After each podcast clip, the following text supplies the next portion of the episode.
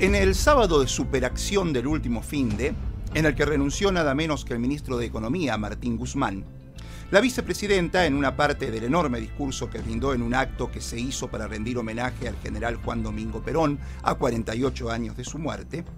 fue muy puntual en cuanto a lo que la versión hegemónica del capitalismo moderno ha intentado presentar como una verdad irrefutable, que los modelos de acumulación económica son incapaces de satisfacer la demanda de trabajo existente en el conjunto de la sociedad hipertecnológica,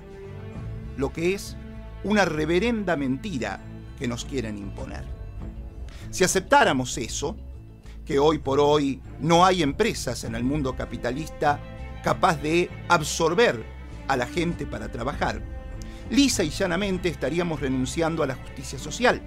al movimiento social ascendente a partir del cual un hijo o hija puede acceder a una calidad de vida mejor que la de sus padres, como anhelo de quienes seguimos mirando nuestro futuro con la esperanza que nos da aquella revolución inconclusa del peronismo. Escuche, ser empresario significa asumir riesgos, invertir, arriesgar, a veces ganar y otras perder.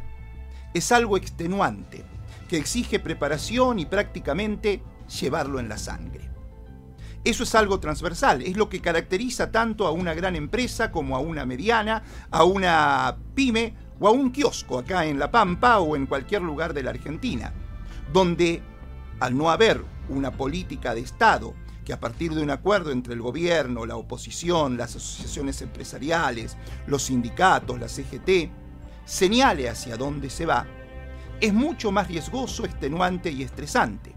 seguramente, que en otras partes del mundo, sobre todo porque desde hace un largo tiempo se padece una inflación que impide proyectar o hacer planes de negocios. Naturalmente, esa situación del empresariado, insisto, grande, mediano, me, pyme o pequeño, lo torna reacio a tomar empleados, a generar puestos de trabajo. Y si gobernar es generar trabajo, una vez más, tenemos que celebrar las distintas herramientas que el gobierno de La Pampa pone a disposición del empresariado, como el Fondo de Garantías Pampeanas, el FOGOPAM, el fondo al que pueden apelar para gestionar créditos, sobre todo para así aprovechar las líneas de financiación del Banco de La Pampa y así invertir y tomar empleados. Pero además, una vez que el empresariado decide hacer eso, invertir y tomar empleados, el gobierno de Sergio Silioto les ha puesto a disposición desde diciembre del año 2020 como un elemento para asistirlos en medio de la crisis provocada por la pandemia,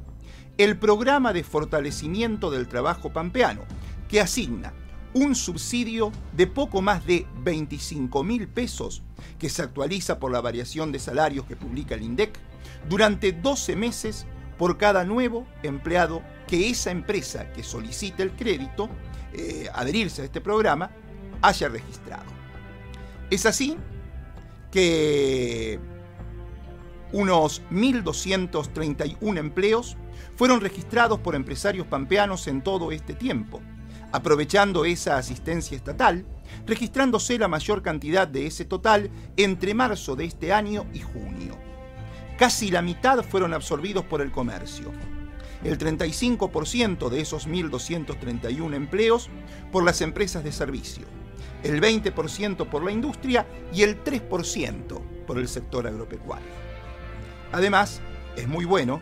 que las 420 empresas que se sumaron a este programa no sean solo de Santa Rosa, Pico y Tuay, sino que hay empresarios de 30 localidades, algunas de ellas hasta en Colonia Santa María y Rolón, por ejemplo, que lograron la generación de mano de obra a través de esta iniciativa lo que habla también de la decisión del gobierno de descentralizar y llegar con igualdad de oportunidades en toda la Pampa y a todos los sectores. Y lo bueno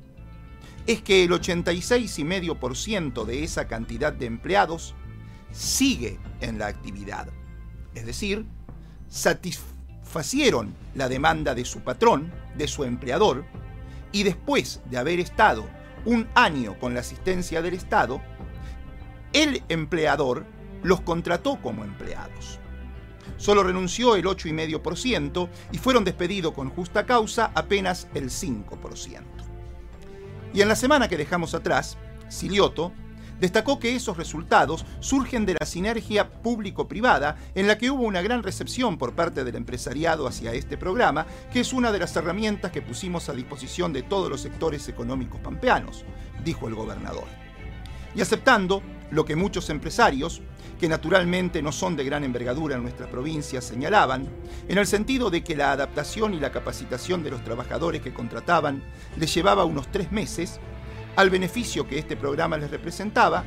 solo lo podían aprovechar nueve meses y no un año, como es lo que pregonaba el gobierno. Aceptando eso, decía, Silioto anunció en la semana que para afrontar esos primeros tres meses de capacitación, el monto se duplicará y pasará a ser de 50 mil pesos. A todo eso dispuesto por el gobierno de La Pampa, lo celebramos. Ahora, tampoco puedo dejar de decir que la historia de nuestro país nos ha demostrado que subsidiando a los empresarios, garantizándoles la impunidad por contratar ilegalmente, asegurándoles que paguen menos impuestos, que dolaricen cartera, que la fuguen o especulen con la riqueza que produce nuestro país, nunca ha sido el camino adecuado para resolver el problema de cómo generar empleo. Está claro además, por las estadísticas coyunturales, que más exportación, más producción y mayor riqueza, evidenciada en los balances, no se traduce en más y mejor trabajo, más bien lo contrario. O sea, el famoso derrame nunca llega. El empresariado siempre encuentra la forma de agrandar la copa para que no se caiga ni una gota. Que haya voces en la Argentina que sigan reclamando ventajas para los empresarios como dinámica para generar trabajo no es una sorpresa. Lo lamentable es que tan bien hagan sus trabajos los oligopolios mediáticos como para que a esa impunidad empresarial que predican como necesaria para alcanzar el derrame, hasta el peronismo la considere vital a la hora de la gestión de gobierno. Pero volviendo a lo dispuesto por el gobierno de La Pampa, que se diferencia de eso, que vuelvo a marcar como relevante, Debo decir que tanto las garantías y créditos dispuestos para darle envión a la intención empresarial de crecer, con la generación de empleo que eso debería suponer, con la asistencia subsidiada para el pago de esos empleos durante un año y tres meses, todo ese esfuerzo estatal cobrará sentido únicamente si los empresarios entienden ese aporte gubernamental solo como un complemento y no como el pago completo del salario de los trabajadores contratados porque La Pampa no solo debe diferenciarse del resto del país porque su gobierno dispone de medidas que generan empleo, sino también de la tan innegable como lacerante realidad, donde la Argentina tiene un 7% de desocupación, muy poco. Es decir, estamos solamente a un punto del 5,9 que teníamos en 2015. Pero cada día, 2.800 argentinos caen en la pobreza y suman medio millón los pobres en este primer semestre del 2022. Con la inflación desbocada que golpea especialmente en los precios de los alimentos básicos, ya ni siquiera teniendo trabajo, formal o informal, se está a salvo de ser pobre. El gobierno provincial ha encontrado el modo de asistir para generar trabajo. Ahora es imperioso, es literalmente vital que tenga en cuenta que los 1.231 empleos de los que hablábamos necesitan contar con un ingreso de 100 mil pesos para que sus familias no caigan en la pobreza. 100 mil por lo menos. 100 mil, ni un peso menos. Y en la semana también el gobierno provincial decididamente ha salido a presionar para que la legislatura sancione la ley de seguridad ciudadana, que el gobernador Silioto sostiene que es una deuda con la democracia. Para que el tema se imponga en la agenda, el Poder Ejecutivo ha empezado a contactarse de manera directa con las intendencias. Los diputados y diputadas no pueden postergar más la sanción de una ley que tiene por lo menos estas tres ventajas. Hace de la seguridad una responsabilidad compartida entre el Ministerio específico, la legislatura y los consejos de seguridad civil de los municipios. Es decir, la seguridad no solo debe ser de la policía. Por otro lado, creará el Instituto Superior de Policial, que estará en manos del Ministerio, y ya no será la escuela de policía la que se encargue de formar a los agentes.